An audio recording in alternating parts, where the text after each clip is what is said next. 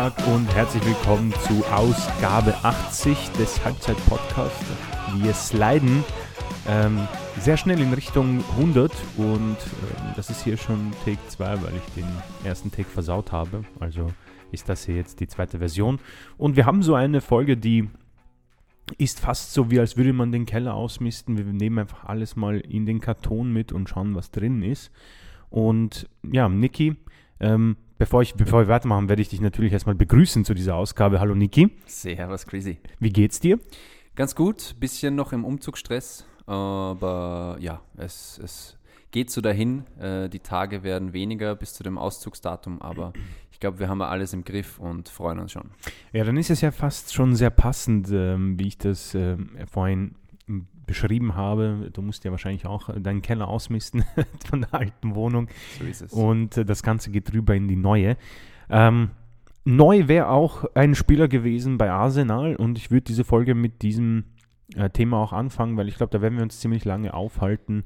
Mikhailo Modric und mich ärgert das so sehr. Ich habe diesen Namen extra jetzt gelernt, weil das werde ich öfters ähm, als Arsenal-Fan äh, benutzen. Ähm, und es war auch wirklich äh, sehr vielversprechend. Äh, Fabrizio hat uns auch schon wirklich so ähm, gekrault äh, am Bad, hat gesagt, alles wird gut, Arsenal-Fans. Ähm, es sieht sehr gut aus. Äh, Edu fliegt nach Polen. Bis dann, äh, ja, Chelsea gesagt hat, wir werden hier einfach mal 100 Millionen auf den Tisch knallen. Wie genau die ähm, Details sind, werden wir jetzt besprechen.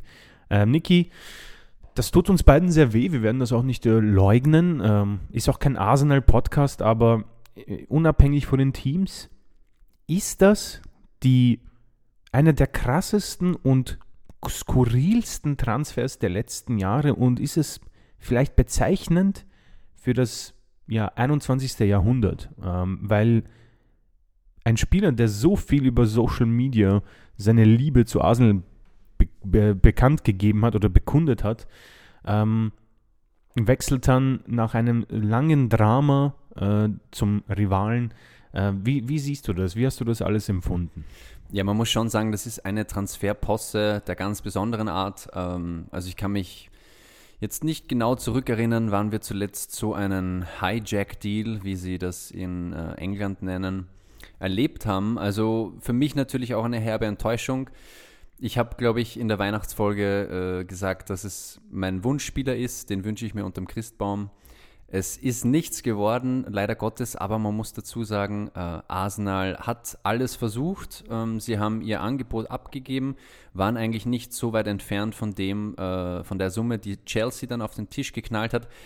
Man kann jetzt die Zahlen nennen, also 70 Millionen äh, waren dann definitiv nach Schacht, also zu Schachter Donetsk und äh, der Rest ähm, auf die 100 Millionen wird in Boni äh, verteilt. Und bei dem Angebot von Chelsea war es so, dass die Boni natürlich leichter zu erreichen äh, wären. Und ähm, Arsenal hat da natürlich ein bisschen ja, versucht, die, die Summe ein bisschen zu drücken, auch Ziele gesteckt, die schwieriger zu erreichen sind. Und natürlich hat Schachter ähm, ja, dann die, die Dollarzeichen in den Augen gehabt und, und gemerkt, ja, man kann bei Chelsea einfach mehr rausholen.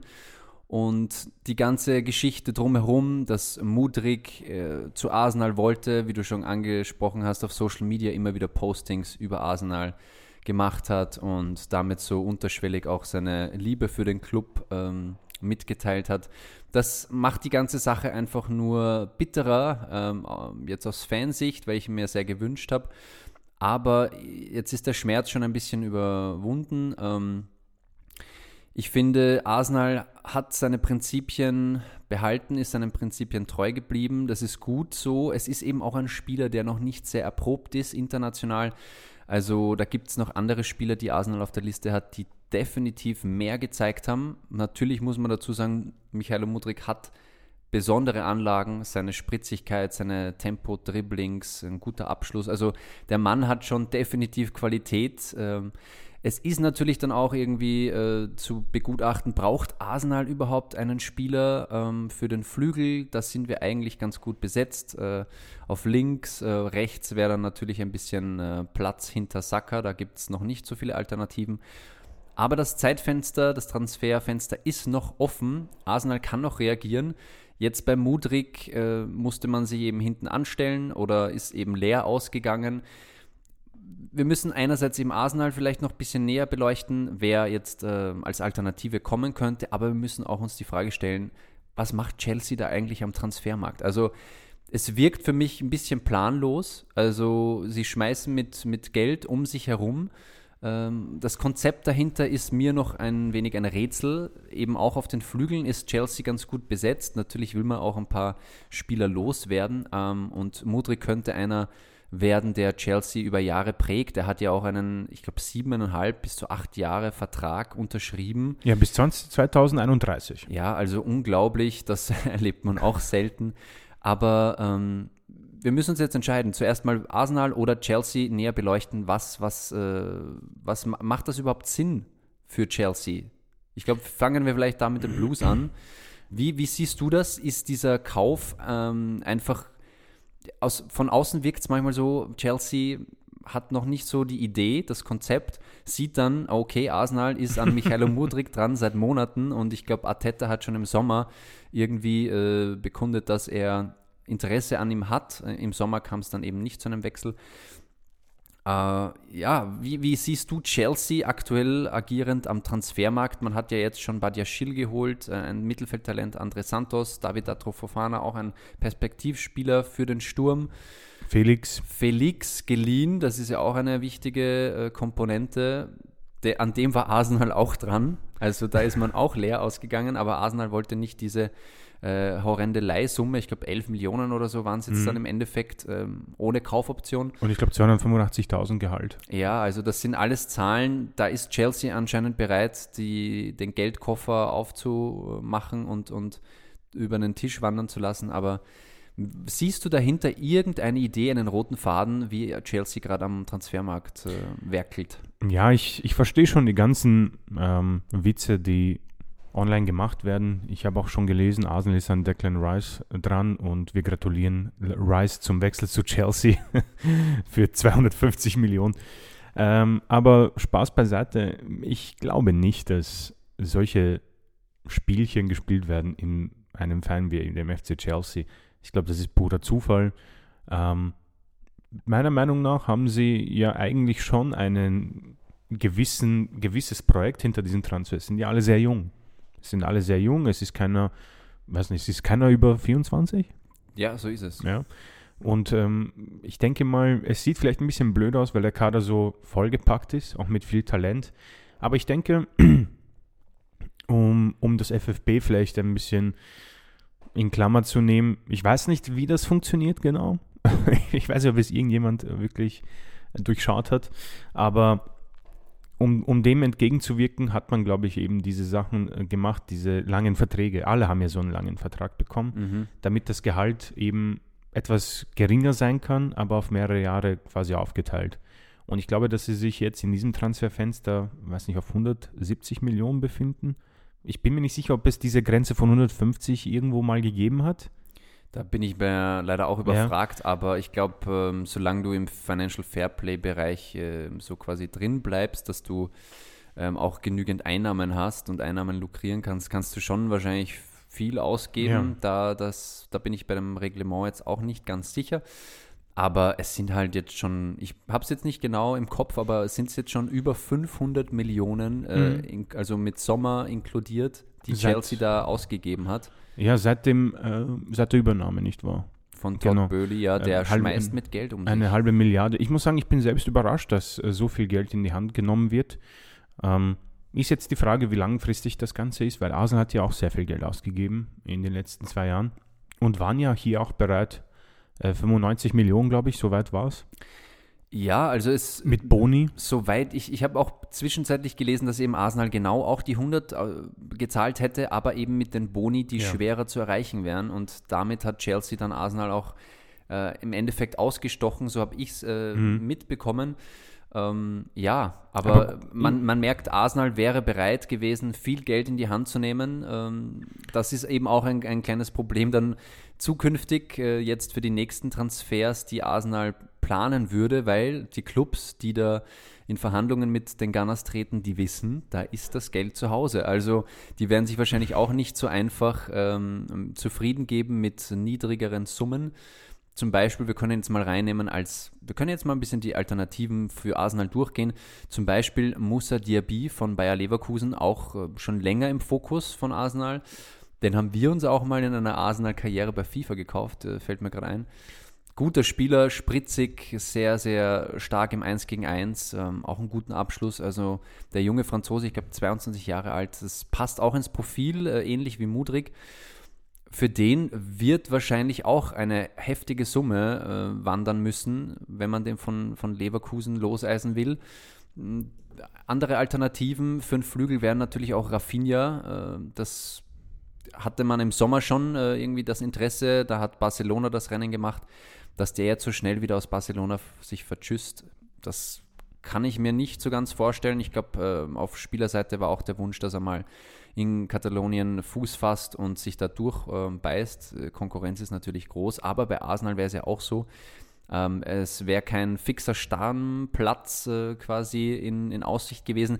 Da fällt mir gleich ein, bei Chelsea, äh, wenn wir jetzt nochmal auf den Mudrik-Transfer zu sprechen kommen, ähm, bei Chelsea hätte er, hätte er wahrscheinlich einen oder hatte er einen fixen Platz äh, in der Startelf. So habe ich es auch durch die Zeilen gelesen. Ähm, dass eben äh, er fest eingeplant ist. Und bei Arsenal hätte er natürlich den Konkurrenzkampf vor sich, Martinelli, Saka und so weiter. Also da wäre das Einserleiberl natürlich nicht gegeben. Aber nochmal, um, um auf die Alternativen für Arsenal zurückzukommen, eben Rafinha, Diaby, äh, habe ich da jetzt noch jemanden vergessen? Grundsätzlich sind das mal die beiden, die ich auch ein bisschen online vernehmen konnte, aber ähm, ich sehe da wirklich wenig Chancen. Rafinha ist vor kurzem gewechselt. Ähm, ich denke, das wird ja alles auch nicht unter, unter 100 Millionen stattfinden können. Ich persönlich hätte kein Problem mit Ferran Torres. Hat äh, kein Stammleibchen, wird nicht so teuer sein, hat Premier League-Erfahrung, hat City-Erfahrung, vor allem hat Arteta-Erfahrung.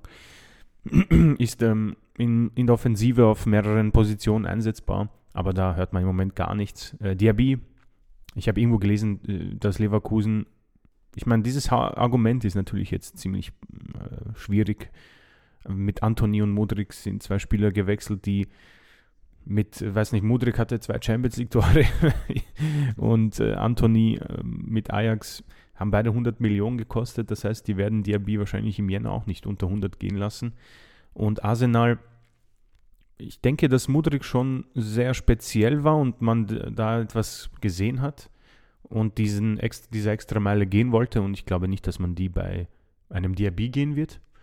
Rafinha hätte ich mir schon vorstellen können, da, waren, da war ja Arsenal auch im Sommer dran, äh, auch Chelsea, witzigerweise, bis dann Barcelona zugeschlagen hat.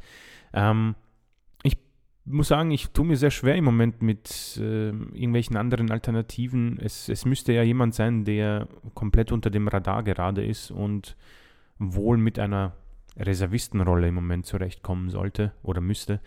Und da sind schon Leute wie Felice und Mudrik vielleicht eh nicht die richtige Alternative oder die richtigen Personalien. Es wird sehr, sehr schwer, weil ich glaube, jetzt beginnt für Arsenal eigentlich das Transferfenster komplett neu. Sie haben ziemlich sicher alles in diese Waagschale gelegt und sind eigentlich ja, jetzt vor der Tür und müssen neu graben. Das wird schwierig. Ich, es würde mich nicht überraschen, wenn am Ende nichts herausspringt und man auf Nelson, Jesus ähm, und Co. wartet.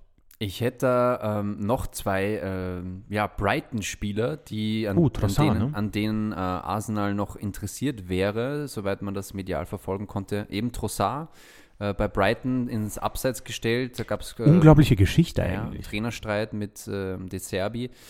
Also der wäre natürlich auch jetzt verfügbar im Jänner. Der will sich da aus dem Club rausboxen. Gute Leistungen für Brighton ähm, gehabt oder ähm, äh, geliefert. Ein anderer wäre Mitoma, auch ein sehr interessanter Spieler, habe ich zum ersten Mal mir gestern ein bisschen auf YouTube reingezogen.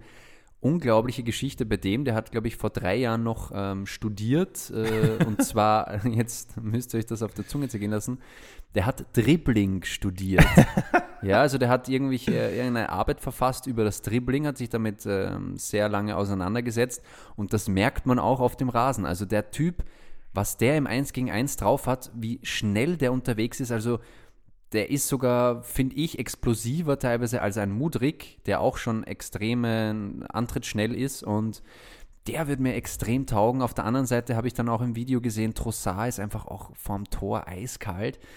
Also einen von den beiden würde ich auch gerne im Arsenal-Dress sehen, also würde mich nicht stören.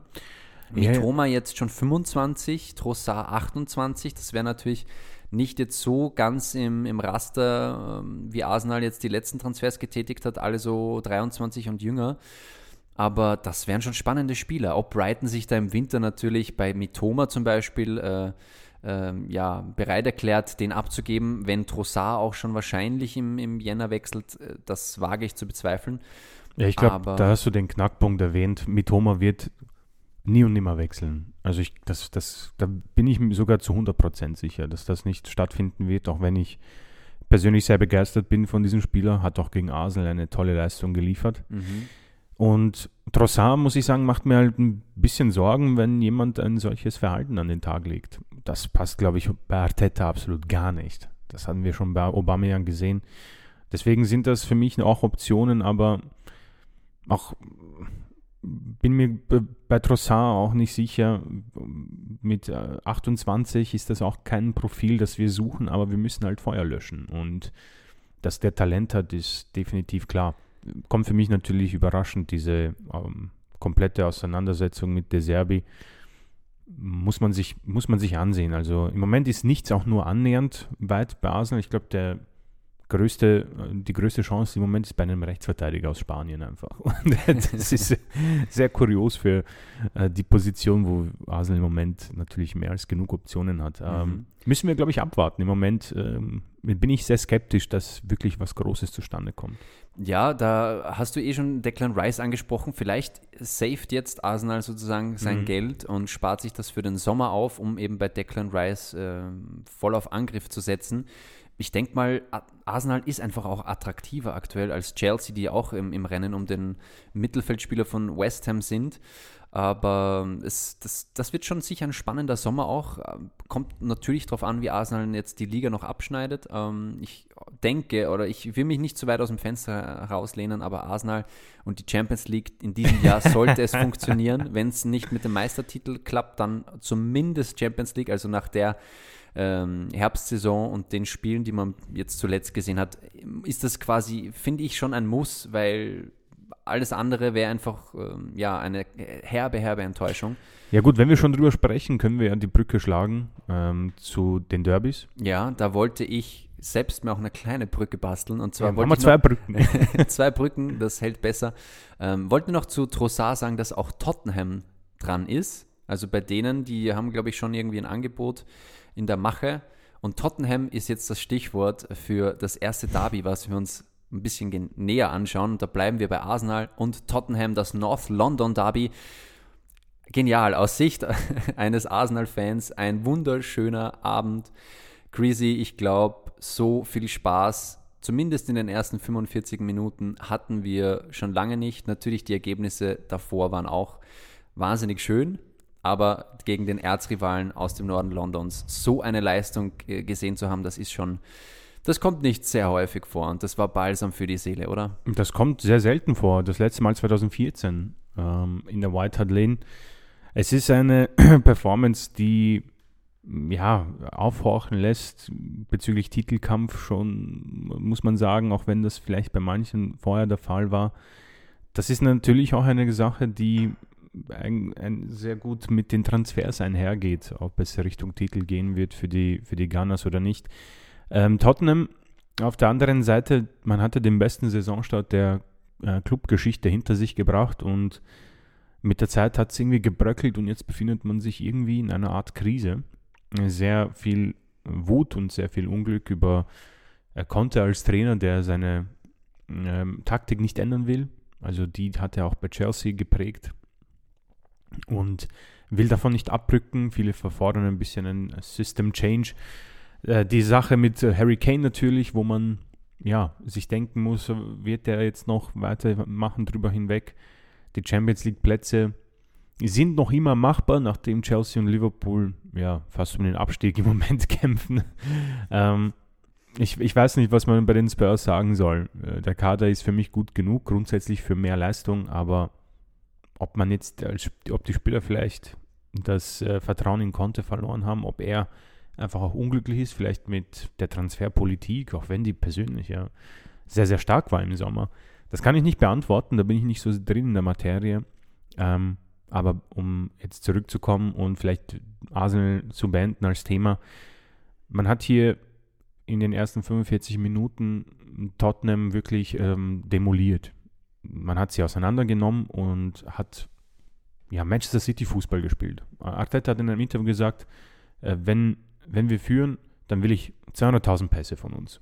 Und das war genau das. Das war genau das, wovon er gesprochen hat. Und es ist surreal, weil ich denke, alle Fans der, der Gunners werden die letzten Jahre in, in Erinnerung haben, beziehungsweise das, die, die vernarbten Nerven und das vernarbte Herz ähm, deuten die Geschichte. Und man kann noch immer nicht mit einem ruhigen Gefühl schlafen gehen, weil man einfach auf diesen einen Moment wartet, wo, wo sich das Team selbst ins Knie schießt. Und für mich ist das im Moment der Kader.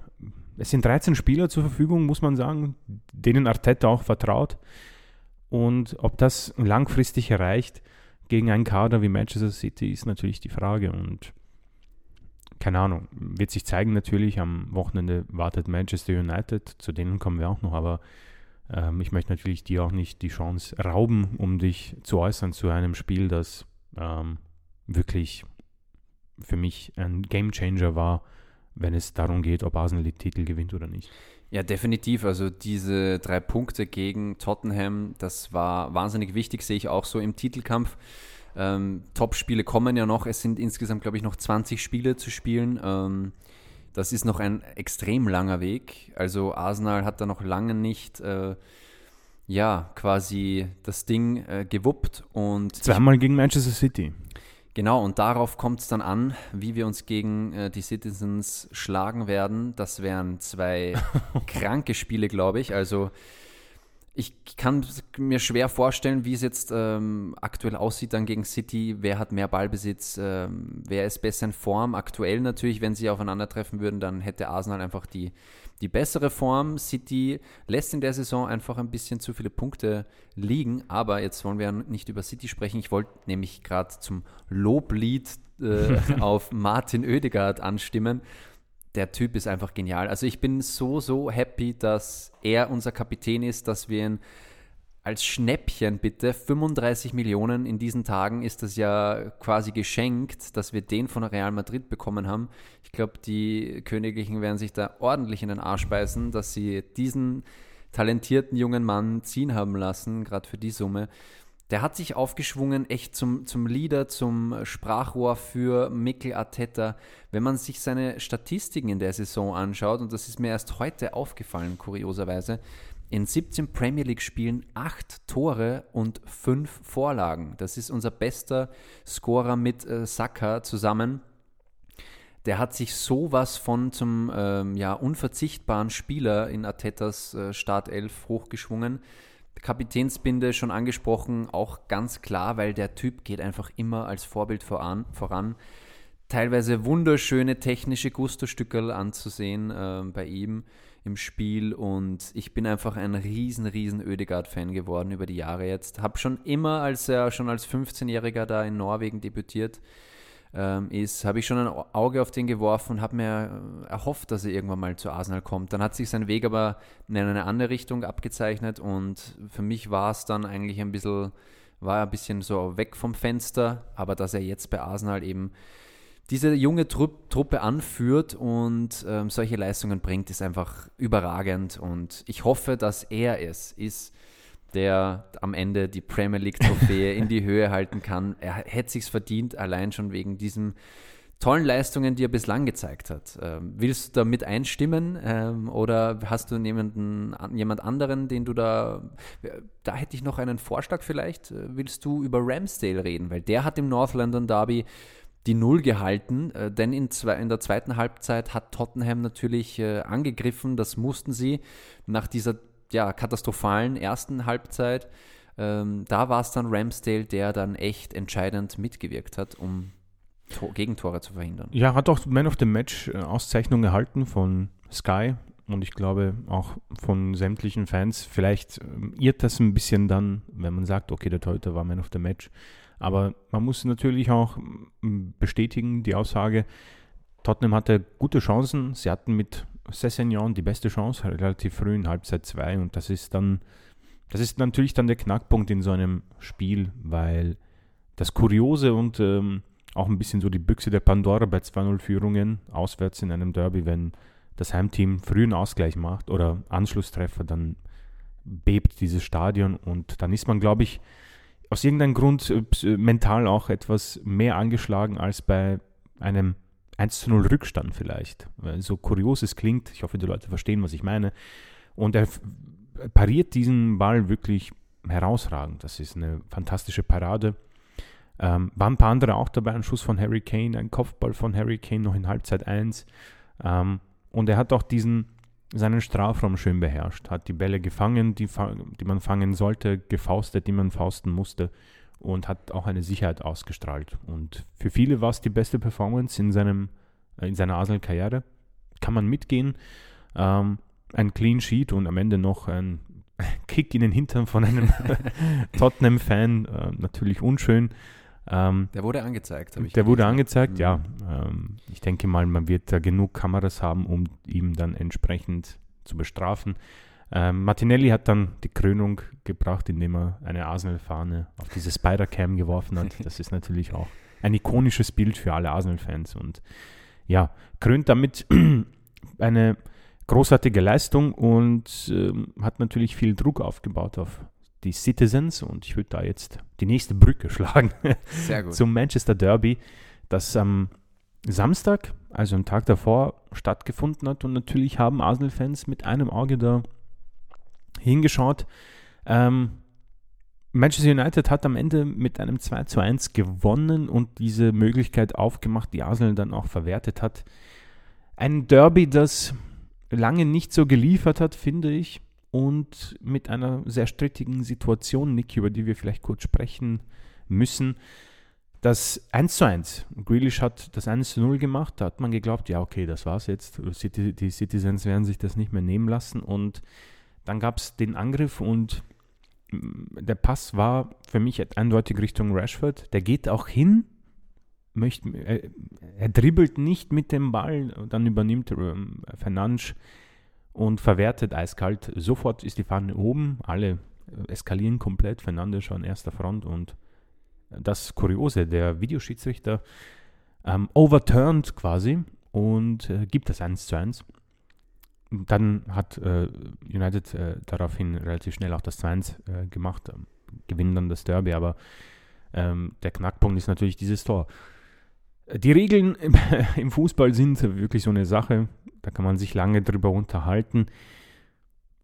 Ich möchte nicht Arsenal-Fanbrille aufhaben, aber Leute, dieses Tor wird für Arsenal nie und nimmer gegeben. Ich weiß nicht, wie ihr das seht oder wie du das siehst, Niki, aber das ist für mich kein regulärer Treffer. Ja, ich finde, das ist ein weiteres Kapitel in der Schreckensgeschichte der Schiedsrichter in der Premier League. Also es ist für mich glasklar. Also ich kann mir einfach nicht vorstellen, in welchem, welches Reglement da so ausgelegt werden kann, dass das ein Tor ist, ein reg reguläres Tor. Man sieht, wie Rashford zu dem Ball hingeht mhm. und das ist doch schon eindeutig ein Indiz beziehungsweise der Beweis, dass der Ball, ja, dass es ein Abseits äh, ist, weil der Ball eben auf Rashford kommt. Fernandes kommt irgendwie von hinten, klaut sich dann den Ball, aber Rashford initiiert dass er diesen Ball gleich mhm. annehmen wird. Und den hätte er auch angenommen, wenn Bruno Fernandes nicht dazwischen gekommen wäre. Also eindeutiger kann man es gar nicht äh, sehen oder eindeutiger kann es gar nicht sein. Ähm, und dass die Schiedsrichter, dass der Videoschiedsrichter dann so eine Entscheidung rausknallt und dass der Schiedsrichter das dann so übernimmt, das finde ich schon sehr skandalös. Also ich bin mhm. da jetzt, ich möchte kein Plädoyer für City halten, ich möchte auch nicht Man United bashen, weil die haben einfach ja getan, was sie tun mussten. Ähm, auch, dass man sich danach aufregt, wenn es zuerst abseits ist. Ja, äh, man will natürlich alles für seinen Club geben, auch in solchen Situationen, aber das ist einfach eine, eine Katastrophe für die Premier League Schiedsrichter. Das kann einfach nicht sein. Also ja. da muss muss die FA einfach mal reagieren und sagen, Leute, reißt euch zusammen. Also wenn das nächste Saison einfach weiter so geht und die und überhaupt die, die restliche Saison, das ist einfach nur ein Armutszeugnis. Mhm.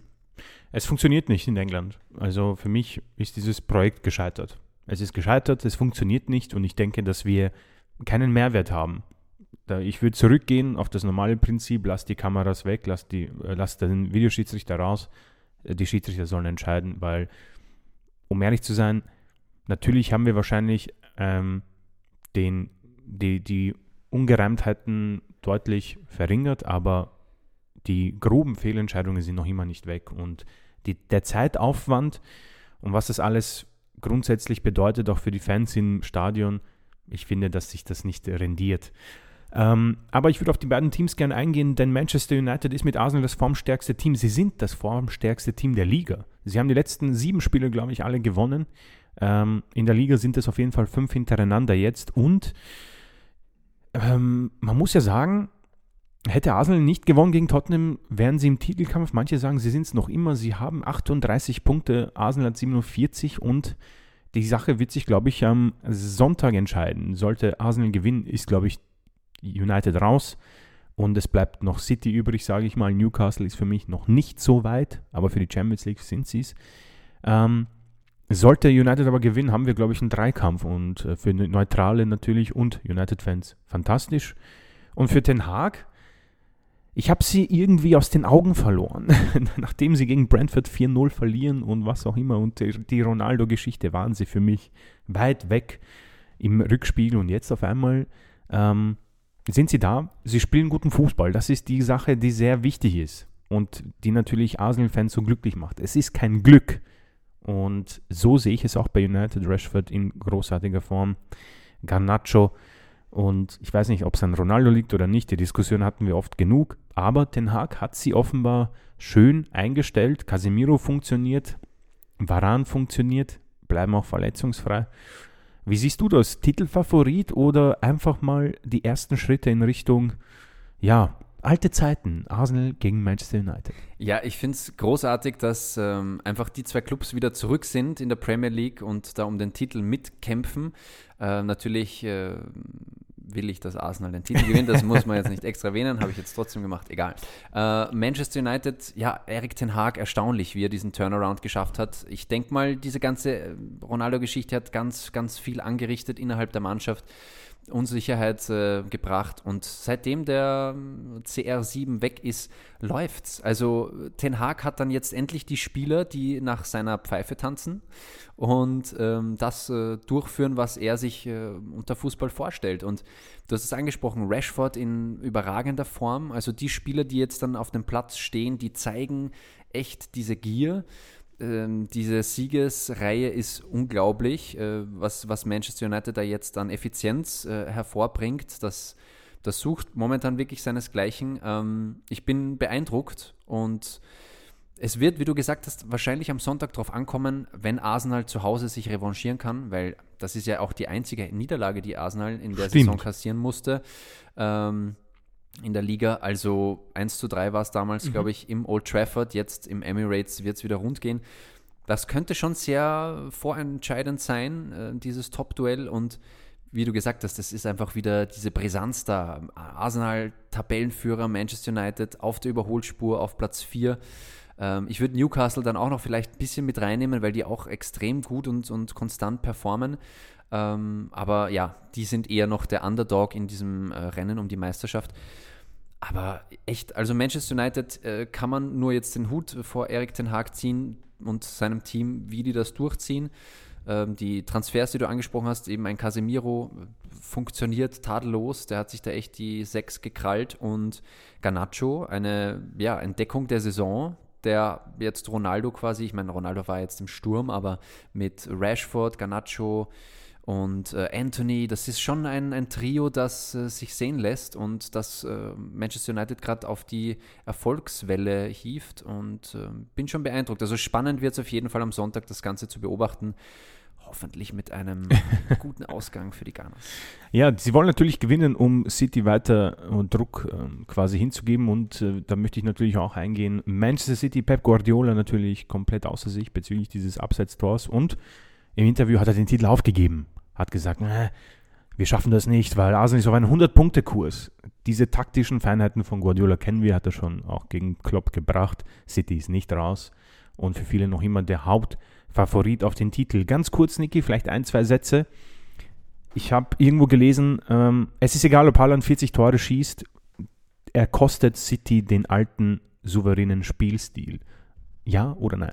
Das hat Didi Hamann, glaube ich, auch gesagt, dass eben äh, Haaland City schlechter tut quasi als, äh, oder dass City besser wäre ohne Haaland. So, glaube ich, hat er das ausgedrückt. Mhm. Schwierig, sehr, sehr schwierig, weil wir haben gewusst, ohne Haaland ist City ein funktionierendes Team. Ähm, sie waren auf Kurs, sie haben letzte Saison auch den, das Titelduell gegen Liverpool am letzten Spieltag klargemacht, trotz Rückstand und es war natürlich ein spannendes Finale. Aber City hat sich durchgesetzt und das äh, ohne einen äh, echten Mittelstürmer. Ja? Da war noch Jesus damals, der aber auch jetzt nicht immer gespielt hat. Der ist auch zumeist über die Außen gekommen. Also es hat alles funktioniert. Jetzt hat man eben Haaland, äh, einen großgewachsenen Mittelstürmer mit ja, Spezialitäten im, im Konter, ähm, im Strafraum natürlich auch ein Biest. Ähm, alles ist ein bisschen mehr auf ihn ausgerichtet. Es müssen die Angriffe auch über ihn in, initiiert werden. Er macht seine Sache gut. Jetzt natürlich ist so eine kleine Torflaute bei ihm eingebrochen. Und natürlich kann man jetzt ja irgendwie den, den Finger in diese Wunde legen und sagen, Haaland ist quasi gerade schuld, weil er nicht mehr knipst. Aber ich glaube, man muss es ähm, auf, auf anderen Dingen ähm, auch irgendwie festhalten. City, viele Spieler, finde ich, spielen noch äh, Normalform. Ähm, und teilweise kommt dann natürlich äh, bei solchen Spielen wie gegen United ein bisschen Pech dazu. Ähm, Schiedsrichterentscheidungen, die das Spiel dann auf den Kopf stellen. Ähm, ich finde, City performt trotzdem, aber diese Konstanz, diese Bissigkeit oder die Gier nach, den, nach dem ähm, maximalen Erfolg ist ein bisschen abhanden gekommen, aber das, das ist, sind immer noch die Spieler, die Pep ähm, vergangenes Jahr hatte und mit Haaland hat er sich noch mehr Qualität geholt. Also ich, ich würde, äh, wie du gesagt hast, City nie abschreiben. Und ich würde es jetzt nicht an Haaland festmachen, äh, dass City gerade ja, so in ein kleines Mini-Formloch äh, stürzt, weil City spielt ja trotzdem gut. Nur passieren halt hintenrum äh, immer wieder kleine Fehler. Die Abwehr ist nicht mehr so sattelfest, wie sie es vergangene Saison war. Aber das sind Dinge, die man in den Griff bekommen kann. Ob es jetzt noch äh, in der Saison reicht, dass City sich da wieder zurückkämpft. Ähm, ja, es sind immer noch äh, acht Punkte, ja, aktuell auf Arsenal. Also zwei Duelle warten noch und die werden entscheidend. Also man wird sehen, äh, wie diese zwei Spiele ja, vonstatten gehen. Daraus können wir dann Schlüsse ziehen. Aber jetzt würde ich äh, nicht den Erling Haaland mhm. an den Pranger stellen und sagen, äh, City wäre ohne Haaland besser. Definitiv, ich, ja. Ich glaube es ehrlich gesagt nicht. Ich finde City ist dadurch sehr ja noch weiter unberechenbar geworden. Sie spielen ja trotzdem ihren Kombinationsfußball. Mit Haaland hat man einfach auch diesen Überraschungsmoment, der jetzt natürlich ein bisschen abbröckelt, weil man kennt jetzt äh, Haaland auch in der Premier League. Äh, der hat jetzt äh, genug geliefert, dass man sagt, okay, wir wissen, wie man den versucht zu verteidigen. Aber ja, ich würde ich würd, äh, Haaland da jetzt nicht irgendwie als, als äh, Sündenbock hinstellen. Nee, definitiv nicht. Der Mann liefert auch ab und äh, City ich erwarte da schon irgendwie ein Form hoch, ich weiß nicht, acht Spiele in Folge gewinnen. Das haben sie gegen Liverpool oftmals gebracht. Ich meine, entscheidende Spiele am Donnerstag wird City äh, gegen Tottenham spielen. Arsenal dann am Sonntag gegen Manchester United. Äh, ich meine, es könnten elf Punkte sein, es könnten fünf sein. Also es ist alles möglich und es gibt diese zwei direkten Duelle und das erste wird es dann im FA Cup geben Ähm, ich glaube nächste Woche schon äh, oder in den nächsten zwei Wochen. Auf jeden Fall ist es schon alles in der Nähe. Aber wir rücken ein bisschen ab. Wir haben zwar ein bisschen ein Premier League Special, aber wir haben auch ein paar kleine andere Sachen vorbereitet, sind ja schon sehr fortgeschritten mit der Zeit. Und zwar gab es gestern in Italien eine kleine Sensation, würde man behaupten. Es gab den, ähm, die Coppa Italia und der Tabellenführer hat sich die Ehre gegeben und die Ehre wurde ihnen aber gestohlen vom Tabellenletzten, Niki. Was ist denn da passiert? Ja, Cremonese, die haben ähm, ja, Napoli Schwierigkeiten bereitet, obwohl Napoli das Spiel eigentlich schon sehr im Griff hatte. Ich habe leider nur die letzten Szenen gesehen, aber im Ticker ein bisschen mitverfolgt. Ähm, ja, äh, Cremonese hat es gut gemacht, ist gleich mal in Führung gegangen. Charles Pickle, sehr klangvoller Name, hat äh, Cremonese da in Führung gebracht. Ähm, dann hat man natürlich aus Napoli-Sicht äh, ja, das Gaspedal ein bisschen angedrückt, ähm, gleich mal vor der Halbzeitpause äh, das Spiel gedreht, aber ein junger Mann, Felix Afena-Can, hat dann vor dem Schluss noch einmal den Ausgleich besorgt und ich sehe gerade in Minute 100 gab es noch eine rote mhm. Karte. Mhm. Gelb-rot, ja. Gelb-rot für Cremonese. Ähm, und die letzten 20 Minuten hat man dann auch äh, in Unterzahl über die Bühne gebracht, sodass man sich erst im Elfmeterschießen ja, dort die Entscheidung gefallen ist. Also da ist natürlich wieder eine Lotterie. Ähm, da haben auch viele getroffen. Ich glaube, äh, ein einziger, der Lobotka, glaube ich, der Pole, hat dann für Napoli nicht getroffen und ähm, Cremonese ist vom Punkt aus ja, nervenstark geblieben, hat alles reingeknallt, was es reinzuknallen gab. Ähm, es ist natürlich eine, eine Sensation und es ist so quasi wieder ein. ein the Magic Cup. of the Cup. Ja, Magic of the Cup, du sagst es ist, ist schön irgendwie, dass solche Dinge noch immer passieren für Napoli, die ja in der Serie A ähm, auch ein bisschen so die weite Kreise ziehen, aber natürlich auch in letzter Zeit ein bisschen Federn haben lassen. Also gegen Inter hat man schon gemerkt, 0 zu 1 verloren. Ähm, ja, Napoli ist jetzt nicht makellos. Man kann sie noch angreifen, also der Titel ist noch lang nicht äh, im Sack. Und äh, das hat man jetzt auch eben gesehen, äh, wie Napoli da ein bisschen ja, strauchelt und dann sich dann die Chance auf den Cup oder auf das Double äh, sich nehmen hat lassen. Äh, es ist da das Tabellenschlusslicht, aber auch das heißt jetzt nichts im Cup-Bewerb. Ähm, da werden die Würfel neu gerollt oder wie gerollt, geworfen, geworfen, gelegt, wie auch immer. und ich finde, es ist eine, eine, nette Pokalgeschichte. Ja, auch ein, eine nette Sache für äh, das Team, das wahrscheinlich Liga 2 nächstes Jahr spielen wird. Aber Serie B. Serie B. Und ja, wir werden sehen, wie weit gehen kann ähm, in, diesem, in diesem Pokal für dieses Team, für Napoli, glaube ich jetzt natürlich äh, Champions League und äh, die Serie A auf jeden Fall im Vordergrund. Und wir hatten noch ein weiteres Finale. Das spanische Supercup wurde in Saudi-Arabien ausgetragen und wir hatten das Traumfinale. Wir hatten es, wir haben sehr, Barcelona gegen Real Madrid bekommen, Ancelotti gegen Xavi und ich muss sagen, das war ziemlich eindeutig. Ähm, das junge Team von Xavi hat geliefert. Definitiv. Also ähm, Barca hat da, ja, ich habe ein paar Szenen, ich habe wieder leider nicht alles gesehen, ähm, war da auch arbeitsbedingt ein bisschen äh, ja, eingesetzt. Also ich konnte Barcelona nicht mehr unterscheiden so von dem alten Barcelona. Dieses Tiki-Taka hat Xavi da schon voll implementiert. Ähm, mit Xavi, mit Pedri, mit dem ganzen jungen Spielern. Frankie de Jong, Frankie de Jong. Hat, ja, es hat alles irgendwie super funktioniert. Sie waren auf Schiene. Äh, Real hat da einfach sehr passiv agiert. Mhm. Barca hat da viel, viel äh, Ballstaffetten ähm, raushauen können. Viel spritziger, viel motivierter, mhm. viel mehr ähm, Passion. Also es war für mich Tag und Nacht. Ja, ich fand also die so Kombinationen, die dann auch auf Twitter ein bisschen viral gegangen sind. Also ich habe das alles gesehen. Äh, wunderbar. Also ich, ich freue mich, dass dieser Xavi Tiki-Taka frühere Fußball wieder ähm, zelebriert wird und auch äh, zelebriert werden kann. Barca in der Liga auch ähm, sehr gut unterwegs. Äh, da wird es dann wahrscheinlich auch auf ein Titelduell zwischen Real und Barca hinauslaufen. In dem Fall hat sich Real einfach äh, ja, geschlagen gehen müssen an dem Tag, einfach unterlegen. Karim Bonsemas Treffer in Minute 93, glaube ich, äh, war ein bisschen Ergebniskosmetik, denn zuvor haben schon Javi, Lewandowski und Pedri drei Tore für Barca geschossen und damit eigentlich auch ziemlich untermauert, dass äh, ja, Barca sich da den Titel nicht nehmen lassen will.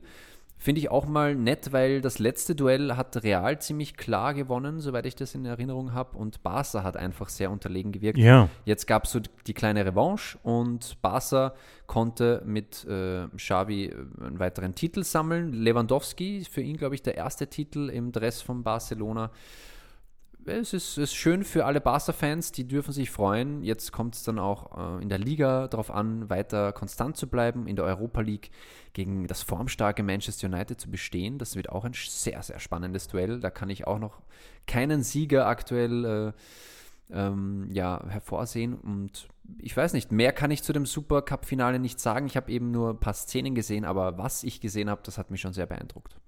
Auf jeden Fall. Und die Kritik an Xavi ist natürlich hoch gewesen.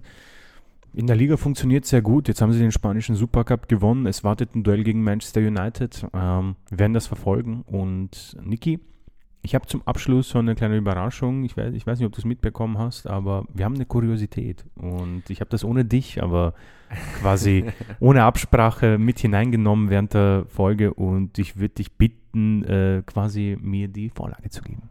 Nun folgt die Kuriosität des Tages. Ja, vielen Dank. Gestern war ja der FA Cup. Und ich denke mal, viele von euch haben es mitbekommen. Ähm, Gary Lineker hat das Ganze im Studio präsentiert, ähm, der Match of the Day Presenter quasi.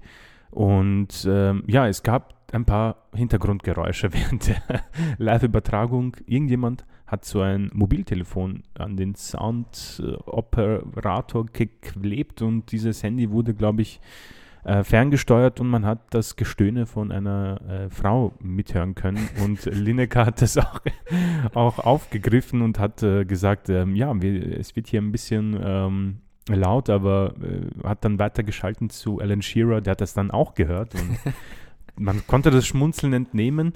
Äh, mittlerweile hat sich irgendein YouTube-Prankster quasi als Täter ähm, offenbart. Ob das so stimmt oder ob er quasi nur die Lorbeeren einheimsen will, das weiß ich bis jetzt noch nicht. Das kann man sich alles gern durchlesen und auch ansehen. Es ist auf Twitter und auf den sozialen Medien weit, weit verbreitet. Ähm, ich denke, jeder von uns ist schon mal reingefallen auf diesen äh, Prank von diversen Freunden, wo man ein Video zugeschickt bekommt und man genau hinhören muss, damit man irgendwas hört und auf einmal wird es ziemlich laut und ähm, ja, man muss das Handy dann peinlich schnell wegwerfen. Ähm, ich weiß nicht, Niki, ob du das mitbekommen hast.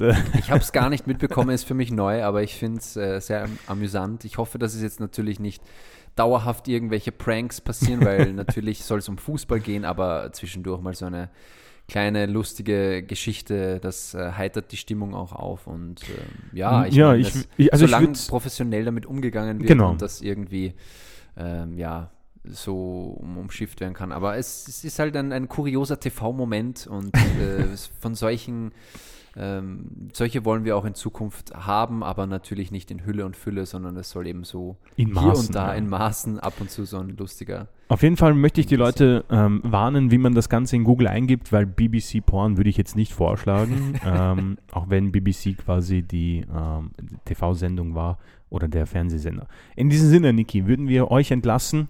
Ähm, wir werden unser Sound abspielen, unser Outro. Ähm, möchte mich bei dir bedanken, Niki. Ähm, das neue Jahr hat schon mal sehr interessant begonnen und wir sind weiter auf dem Weg und äh, haben vielleicht äh, große Feierlichkeiten vor uns. In circa 130 Tagen im Mai können wir dann gemeinsam mit Ödegard feiern. Das wäre wunderbar. Schöner Abschluss. Vielen, vielen Dank äh, fürs Zuhören. Wir hören uns nächste Woche wieder und äh, ich freue mich schon sehr. Brisante Themen hoffentlich auf der Agenda und natürlich behalten wir auch den Transfermarkt im Blick. Das alles gibt es nächste Woche zu hören. Vielen Dank und ciao. Tschüss.